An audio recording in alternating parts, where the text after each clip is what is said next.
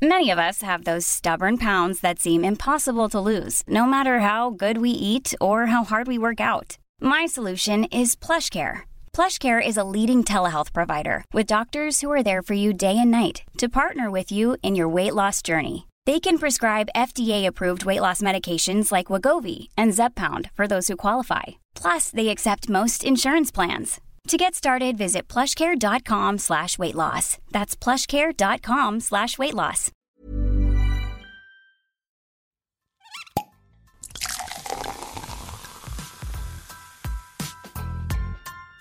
Eine Frage des Geschmacks. Der Falstaff Gummi Podcast. Ihr Lieben, schön, dass ihr wieder mit dabei seid.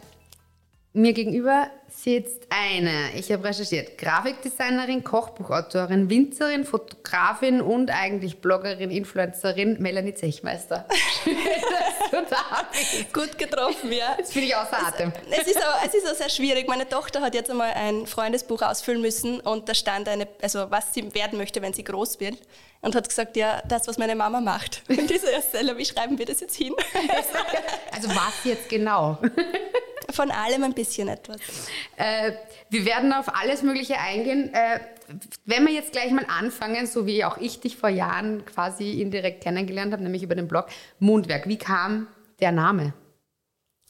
Ähm, das hat im Zuge eines Projektes an der Werbeakademie, also Grafikdesign studiert und dort ergeben und das war mehr oder weniger ein Kunstprojekt aus Mundart und Handwerk. Also es ist um darum gegangen, ein Produkt zu kreieren und ich habe diese Marke eben das Mundwerk genannt, weil ich dann das Design und, und das Branding aufs, auf die Mundart aufgebaut habe, aber der Inhalt wurde eben mit altem Handwerk hergestellt, mit den eigenen Händen und mit natürlichen Produkten. Und du bist jetzt mittlerweile Mutter von zwei Kindern. Genau, ja. Und machst sehr viel, also eben du hast geheiratet, bist jetzt auch unter anderem ähm, in Gols am Neusiedler See mit deinem Mann äh, am am Weinberg tätig sozusagen, hast eben die Kinder, machst den Blog, machst so wahnsinnig viel, kochst, man sieht dich auch immer auf deinem Instagram-Kanal, wo du halt dauernd irgendwie was machst. Wie viele Stunden hat dein Tag? Gib's zu ähm, Gott sei Dank sehr viele, weil meine Kinder sehr früh aufstehen. Das heißt, wenn der Tag um 5.30 Uhr beginnt, dann hat er schon einige Stunden. okay, einfach früher ja, aufstehen. Einfach früher aufstehen. Und meistens, wenn die Kinder dann in den Kindergarten gehen, dann ist das Mittagessen schon fertig. Und Wahnsinn. dann geht's los. Also, ja. Wahnsinn.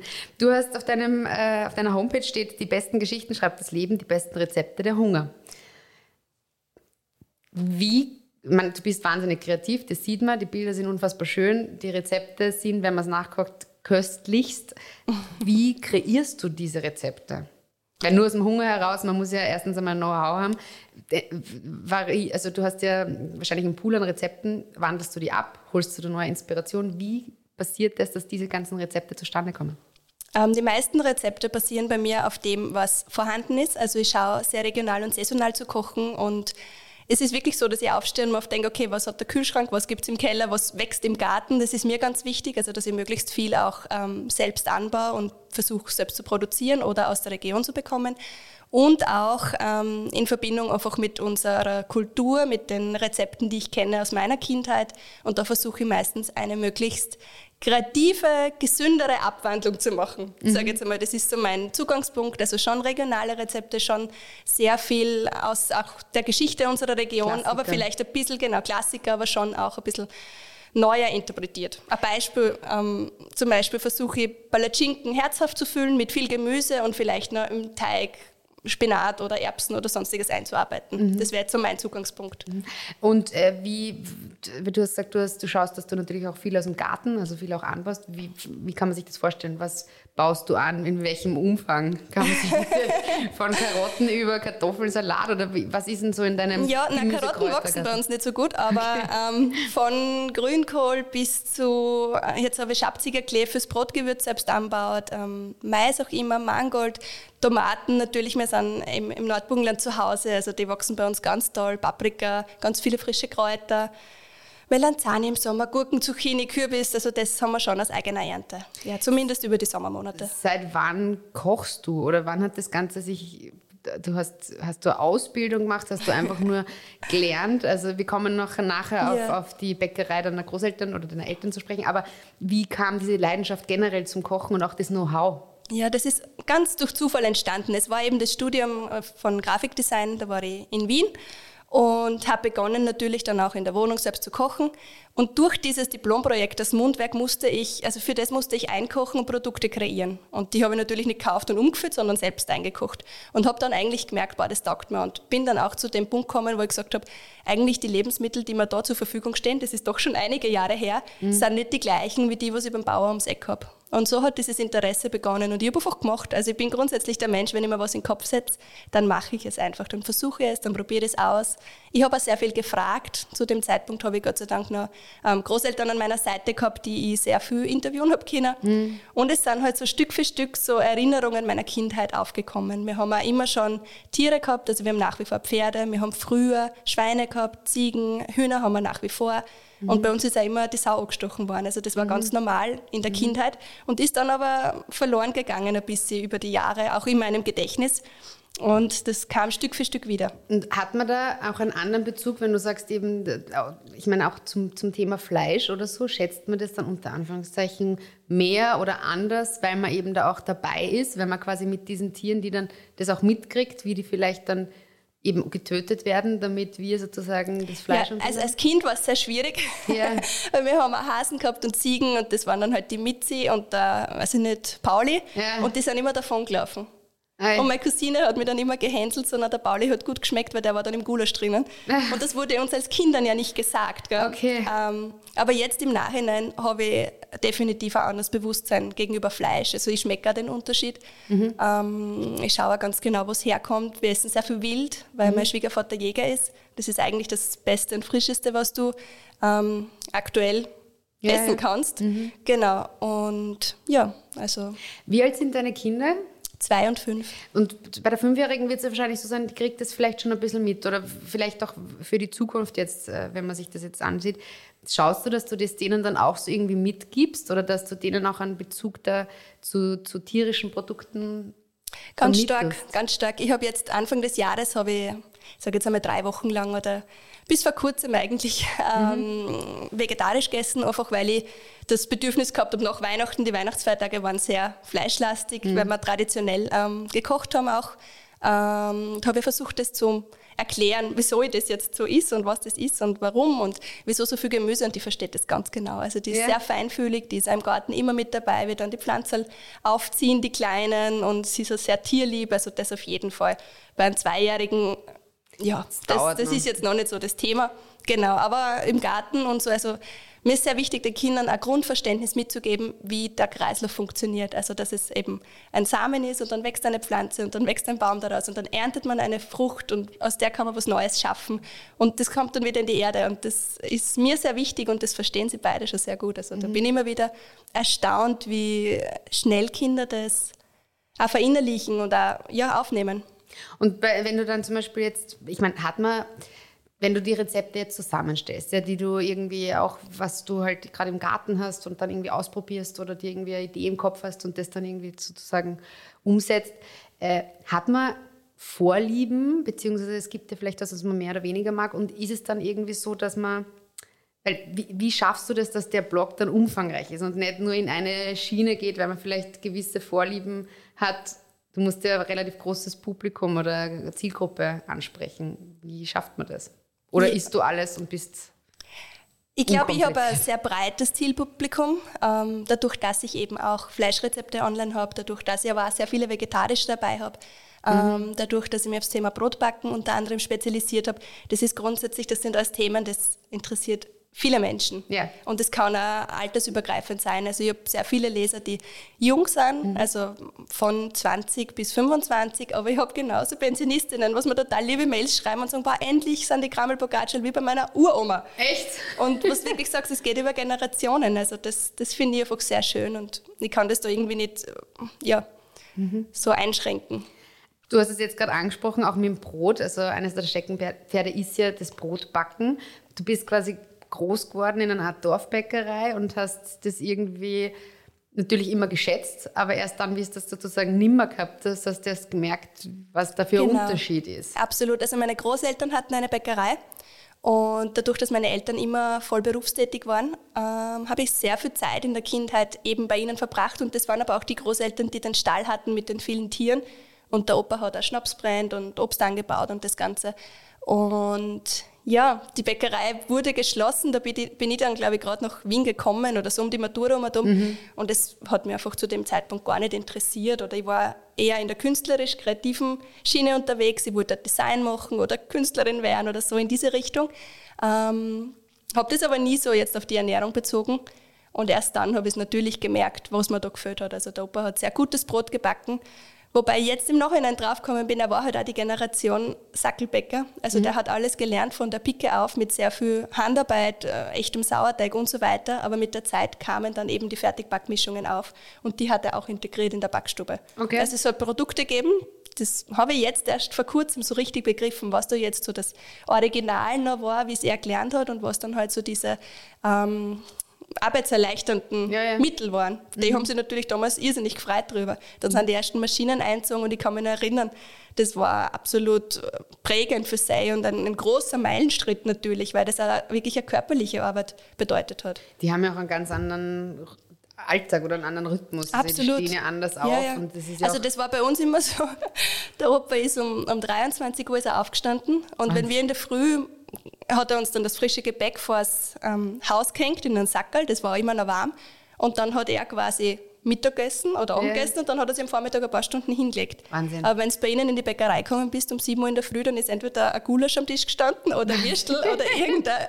ja, teilweise ein Grenadiermarsch, das hat es um 7 in der Früh gegeben, weil er eben schon ganze Nacht wach war und gearbeitet hat und manchmal haben wir mitgegessen. Also. und hast du auch in der Backstube mitgemacht oder war das irgendwie nicht so möglich, weil es ja doch ziemlich Oh ja, also es hat sehr viele, gerade so zu saisonalen Festen, eben zu Ostern, die aus dem Germteig die kleinen Haselformen und zu Weihnachten die ganze Weihnachtsbäckerei oder das Martini-Gansel hat er dann gebraten für den ganzen Ort eigentlich. Wahnsinn. Also da waren wir schon sehr oft dabei und er hat uns auch mitgenommen. Der Opa hat das ganz genau erklärt und uns sehr viel auch ausprobieren lassen, Gott sei Dank. Und du konntest ihn ja dann auch, oder halt deine Großeltern auch noch, wie du zuerst gesagt hast, so die Art interviewen und dann auch irgendwie so ein paar Geheimtipps dir Die, schnappen. die Oma, der Opa ist dann leider verstorben, Okay. genau. Also die Oma schon noch.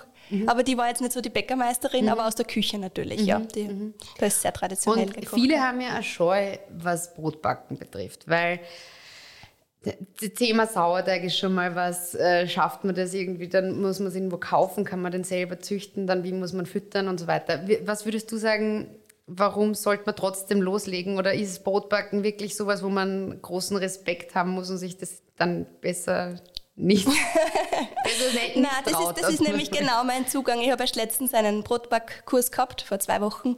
Und da war eine Dame auch so nett, die gesagt hat, "Ma, genauso wie du das sagst, ich bin jetzt so froh, dass ich da war, weil ich immer geglaubt, das ist so eine Alchemie dahinter. Das ist so ein Zauber und so was Mystisches. Und du hast das jetzt total einfach erklärt und man wirklich, ich habe wirklich das Gefühl, ich schaffe das. Ich sage, ja, das ist mein Zugang. Also das kann jeder. Es braucht wirklich nicht viel. Was es braucht, sind ein paar gute Tipps. Ähm, und ein gutes Timing, das ist, glaube ich, ein wichtiger Punkt. Aber an und für sich kann das wirklich jeder lernen. Wenn man jetzt sagt, wir machen, du machst ja alle möglichen äh, Brot, Gebäck und alles Mögliche. Was, was würdest du sagen von der, vom Zeitaufwand her? Also was sind so die wichtigsten, unter Anführungszeichen, Zutaten, die man braucht und wie viel Zeit braucht man von, vom ersten Mehl in den Topf schütten bis zum fertigen Produkt? Das ist mit dem Sauerteig eine bisschen längere Zeitspanne, weil den muss ich 12 bis 24 Stunden, bevor ich den Brotteig ansetze, ansetzen. Bei mir ist es meistens, also bevor ich zu Bett gehe am Abend, setze ich meistens den Sauerteig an. Das ist ganz einfach, den habe ich im Kühlschrank in einem Honigglas. Den nehme ich raus, gebe einen Löffel in eine Schale mit Mehl und Wasser, wieder einen Löffel mit Mehl und Wasser zurück in den Kühlschrank. Also die Menge, die ich rausgenommen habe, gebe ich wieder hinzu und stelle den so hin, den Decke zu und der steht 12 bis 24 Stunden und beim Aufstehen in der Früh siehst du schon, dass der lebendig ist. Also du merkst, dass da die sind, dass er sich vom Volumen her vergrößert hat und dann kannst du beginnen, den Brotteig anzusetzen. Entweder mache ich es dann gleich in der Früh. Kommt jetzt darauf an, ich bin selbstständig, daher kann ich mir meine Zeit ähm, anders einteilen, ja. aber manchmal mache ich es auch mittags in der Mittagspause, dass ich dann ähm, den Brotteig ansetze mit dem Sauerteig und den lasse ich meistens zwei bis drei Stunden gehen und dann wird gebacken. Aber das Sauerteig ansetzen am Abend dauert fünf Minuten, ja. den Brotteig ansetzen dauert vielleicht zehn, wenn überhaupt. Mhm. Ja, und dann wird das noch einmal auf, also noch einmal ähm, durchgeknetet und ins Gärkörbchen gegeben zur Gare. Das sind nochmal drei Minuten und dann wird gebacken. Also es ist wirklich nicht viel, es sind nur diese Zeitabstände dazwischen, die man gut planen muss und wo man ein bisschen ein Gefühl braucht, dass es nicht zu lang ist oder zu kurz ist oder genau. Wie viel Brote oder bäckst du im Monat? Im Monat. Das ist schwer Oder zu in der sagen. Woche. Sagen wir in der Woche. Ich backe meistens zwischen zwei und dreimal die Woche. Also das heißt, wir haben ein Leibbrot zwei bis drei Tage. Okay. Und meistens mache ich dann gleich zwei für meine Eltern oder wenn Freunde kommen oder ich friere was ein. Also Okay. meistens so um die fünf Laibe Brot in der Woche, sage ich jetzt einmal, so der Durchschnitt. Und das heißt, man kann bei dir natürlich auch äh, Workshops machen, Brotbackkurse. Ich habe auch gesehen, es gibt auch Germteig und alles Mögliche. Also du Genau. setzt dich da dann wirklich hin, erklärst es, die Personen, die Workshop-Teilnehmerinnen dürfen dann mitmachen und das ist so, wie viele Leute sind da? Wie, wie, wie lange sind- dauert das? Ja, wir sind immer zu acht. Also meine Sommerküche ist mit einer Tür in den Hof zum Öffnen, aber der Raum selbst ist ein bisschen kleiner. Das ist in einer alten Tischlerei. Das war ein Raum, den habe ich dafür ausgewählt. Ähm, und ich finde es einfach in Kleingruppen arbeiten super. Alles darüber hinaus wäre schon zu viel. Da kannst du nicht so auf das Publikum eingehen. Das ist schwierig. Genau. Und von der Dauer her sind die Backworkshops meistens zwischen dreieinhalb und viereinhalb Stunden, weil es einfach die Zeit auch braucht, dass das Brot dann fertig ist. Und merkst, sind da viele, die sich, die vielleicht auch gar keinen, also die wirklich null Know-how haben oder sind das schon welche, die, die schon ein bisschen jetzt nicht gerade unbedingt Anfänger sind, aber Profis natürlich auch nicht? Wie ist so da die Mischung? Ganz unterschiedlich. Also das Okay. ist total witzig. Es sind welche dabei, die backen seit Jahren auch eigenes Sauerteigbrot. Und es sind welche, es sind sehr viele dabei, die sagen, sie backen Brot, aber mit Germ. Sie haben Genau. sich noch nicht über den Sauerteig drüber traut. Und es sind auch welche, die sagen, ich habe noch nie irgendwas mit Brot zu tun gehabt. Was ist Sauerteig überhaupt? Und welcher Mehl nehme ich? Und ja, Ja, das verstehe ich. Also ich persönlich liebe es, Brot zu backen, weil ich einfach auch dieses Handwerk so gern habe und dieses ich finde generell Teige, einfach auch ein Germteig, wenn der aufgegangen ist, das Ja. ist sowas Schönes, Das wenn du stimmt. dann einen total dreifach aufgegangenen Germteig hast und den verarbeitest. Aber es ist mit dem Sauerteig, man hat da so ein bisschen Ja. Respekt. Ja.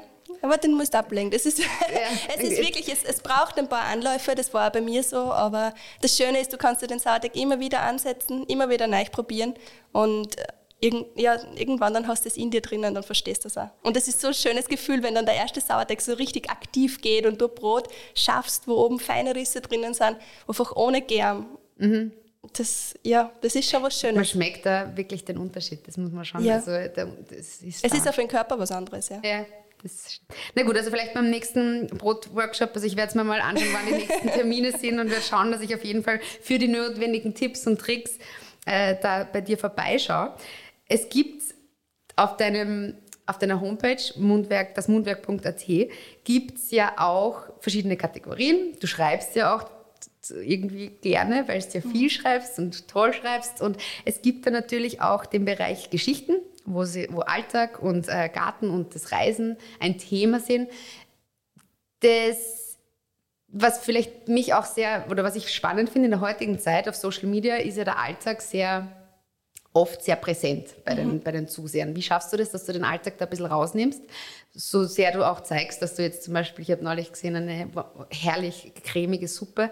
Äh, wie schaffst du das? Weil du ja auch die Kinder zum Beispiel sind da, aber sie sind nicht gezeigt. Also äh, wie, wie macht man da dieses, ich präsentiere euch unseren Familienurlaub, aber habe trotzdem einen privaten Familienurlaub?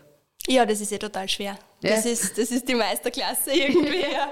Und ich schwanke auch immer, ähm, ob ich es ob ich's teilen soll oder nicht. Zu mir hat die Alexandra Paller mal was Nettes gesagt, weil die, da bin ich frisch Mutter geworden und habe zu Alexandra gesagt, "Ma, ich weiß nicht, wie ich das machen soll. Eigentlich sind sie halt so Teil von mir und gleichzeitig möchte ich es aber auch schützen und mag es ähm, da fernhalten Ja, davon. Und sie hat gesagt, ja, aber das ist dein Leben, oder?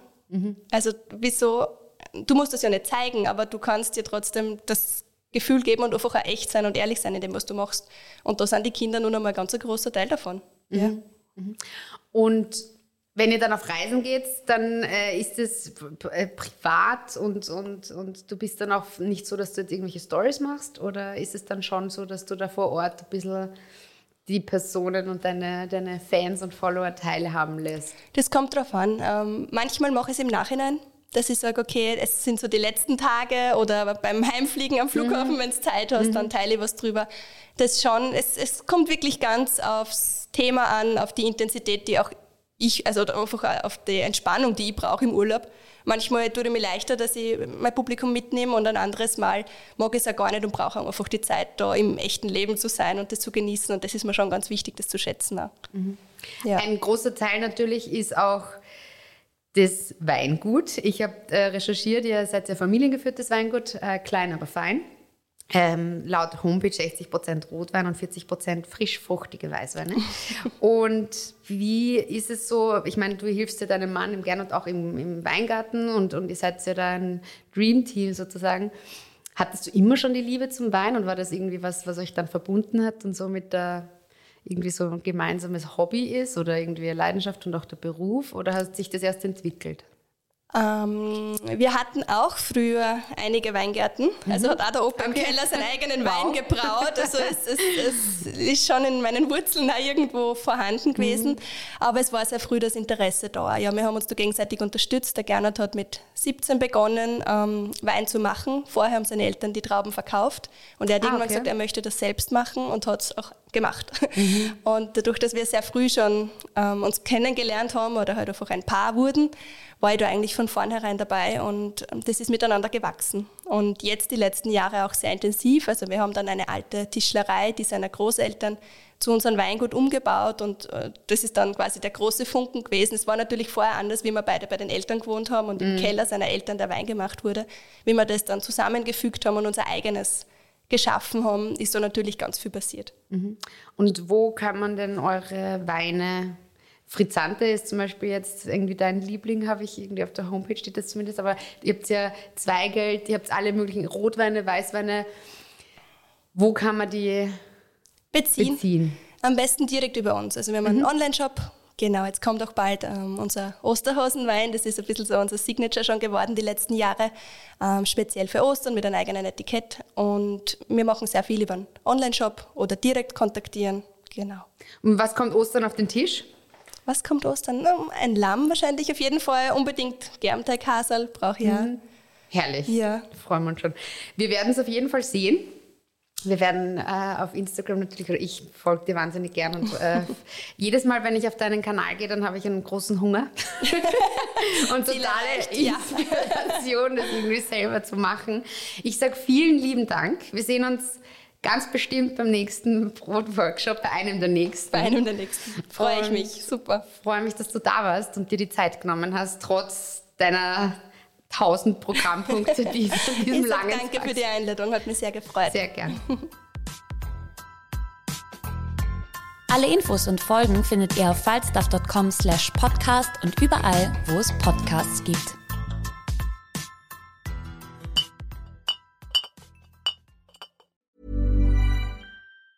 Ever catch yourself eating the same flavorless dinner three days in a row? Dreaming of something better? Well, HelloFresh is your guilt-free dream come true, baby. It's me, Kiki Palmer. Let's wake up those taste buds with hot, juicy pecan-crusted chicken or garlic butter shrimp scampi. Mm. Hello Fresh.